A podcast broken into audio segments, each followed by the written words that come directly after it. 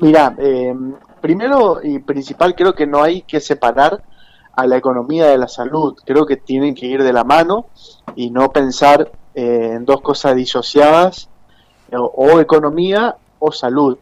Creo que tienen que ir de la mano, porque si no tenés trabajo, no podés llevar el pan y, a tus hijos, no puedes darle de almorzar, de desayunar y de cenar, estás más complicado aún eh, que con las restricciones. Entonces, creo que el gobierno nacional tiene que tener en cuenta todas esas variables. La semana pasada estuve en Buenos Aires, la mitad de los taxis quedaron eh, eh, afuera, en knockout, digamos, porque no, no pudieron hacer frente a, a, las deudas de seguro, a las deudas de, alquiler del auto, eh, no había, no hay demanda. Entonces, cuando la economía se paraliza, y, esto hay que dejarlo bien en claro, eh, se paraliza todo y, la realidad es que, no te queda ni para comer. O sea, he, hablado con gente en Buenos Aires que la verdad que la pasaron muy mal cuando se cerró la cuarentena. Entonces, creo que por otro lado también eh, Buenos Aires y Misiones son dos circunstancias completamente distintas en la cual eh, el aluvión de gente que se contagia eh, en Buenos Aires es mucho menor que, que, Misiones. Misiones creo que tiene una, una tasa baja de, de, contagios. Entonces creo que cerrar completamente la economía sería un costo muy elevado eh, económicamente. Yo no sé si, no, digo que no aguantará, de aguantar aguantan, porque los países no se funden, pero ¿cuáles van a ser las consecuencias? La consecuencia es que vamos a tener una inflación mucho más elevada, una situación de desempleo agravada, la gente no va a tener para comer, la gente va a estar más desempleada, y hay que ver si son 15 días también, porque si, si, si se, se, empieza a extender más, porque arrancamos allá en marzo del año pasado con 15 días y se fue extendiendo, extendiendo, y bueno, eh, muchos negocios, muchos comercios quedaron por el camino. Entonces, esta segunda ola hay que tener mucho cuidado que no nos lleve eh, eh, a la salud y a la economía juntos. O sea, eh, creo que sí hay que tomar precauciones porque evidentemente se viene esta segunda ola de contagio que son más fuertes, la nueva cepa, pero hay que ser optimista por el lado de las vacunas, por el lado de tratar de seguir con los, con los cuidados, por ahí lo que se puede intensificar es la prevención eh, y no, no tratar de cerrar la economía. Creo también que a Misiones, en muchos casos, el cierre de la economía con apertura comercial en algunos rubros le ha beneficiado muchísimo. La gente no se ha ido al Paraguay, por ejemplo, a hacer compras, el turismo interno se ha reactivado. Eh, la verdad que, que, que, esta economía cerrada a misiones le vino bien. No hacia el país, no hacia el país, eh, pero creo que, que volver a cerrar la economía de la forma que se cerró allá por, por marzo, abril del año pasado, creo que eh, sería muy devastador, sobre todo para, para los que dependen eh, de, algún negocio, algún emprendimiento, eh, sobre todo pequeño, porque lo, Fede, te vemos, te vemos mucho, a vos y a todo tu equipo que liderás, muy consustanciado con el tema de los emprendedores, los emprendimientos y muchos en el tema de los barrios.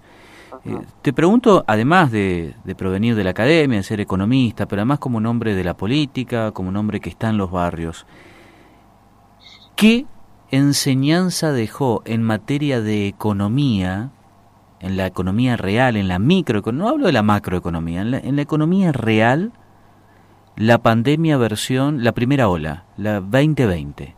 Y que no deberíamos volver a cometer esos errores o todavía estamos en una etapa de exploración?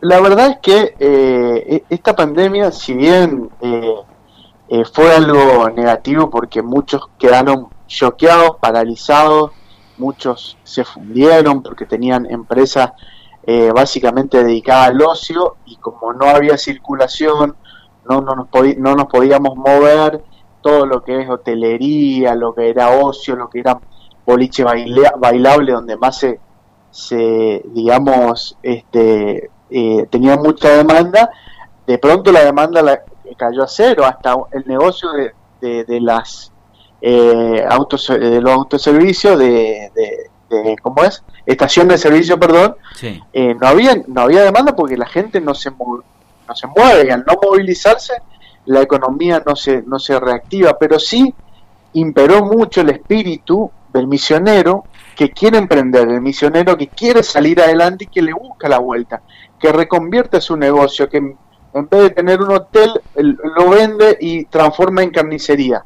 porque la carne no puedes postergar el consumo. Eh, aquel que por ahí tenía algunos manguitos y quedó sin trabajo porque su empresa se fundió y puso una verdulería. Entonces, eh, aquel que puso, vimos eh, en estos últimos tiempos la cantidad de, sabes que los misioneros tomamos mucho, porque hay una cantidad de, lugares eh, de cerveteca. Entonces, la reconfiguración a esta economía diferente, en la cual se configura con la demanda inelástica, lo que es estrictamente necesario, consumimos, eh, hace de que a muchos le ha ido muy bien, le ha ido muy bien porque han tenido una, una demanda en la cual la gente no puede comprar afuera y, se han visto beneficiados. Yo he escuchado de, comerciantes, eh, mini pymes, que le ha ido muy bien. Hay otro que no, que todavía, ahora recién, por ejemplo, el turismo recién está tomando un poco de aire.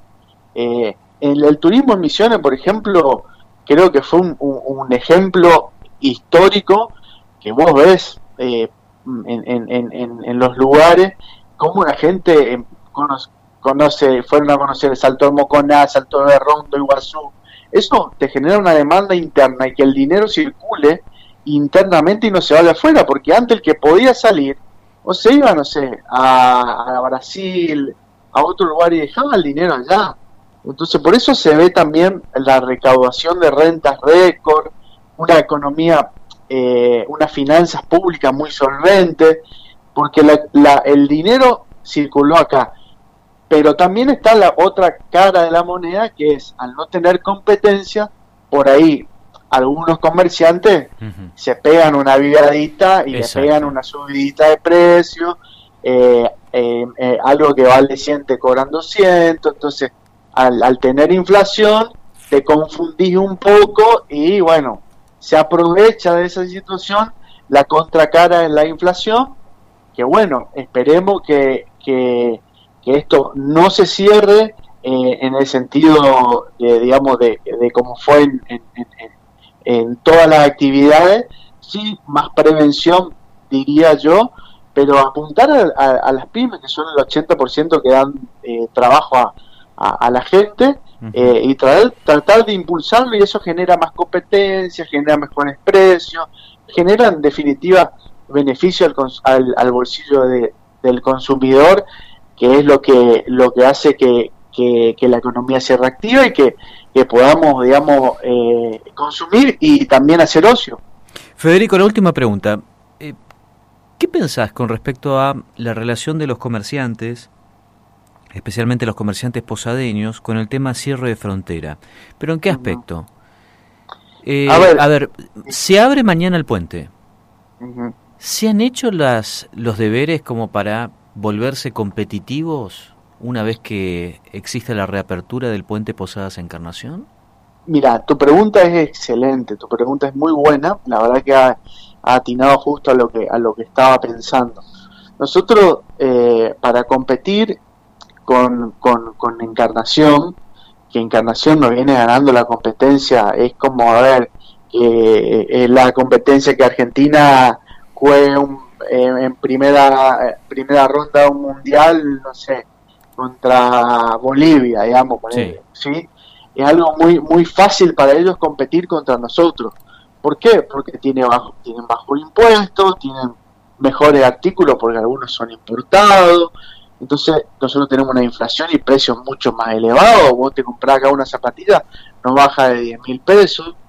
Eh, allá te encontrás con diferentes variedades y, a mejores precios. Entonces eh, no hay con qué darle tema precios, no hay con qué darle, también tienen buena calidad, entonces lo que nosotros tenemos que tratar de aprender los, misioneros es que en las cosas que vamos a competir con ellos, tratar de acercarnos un poquito en el precio y no ser tan ambicioso y querer sacarle una tajada muy muy grande a, a, los que vendemos. Entonces decimos, bueno, si competimos, ellos compiten bien en electrónica. Bueno, allá no hay financiación, acá sí. Bueno, metámosle con financiación porque eh, por ahí, por ese lado le podemos ganar. Bueno, allá, allá útiles escolares salen más baratos.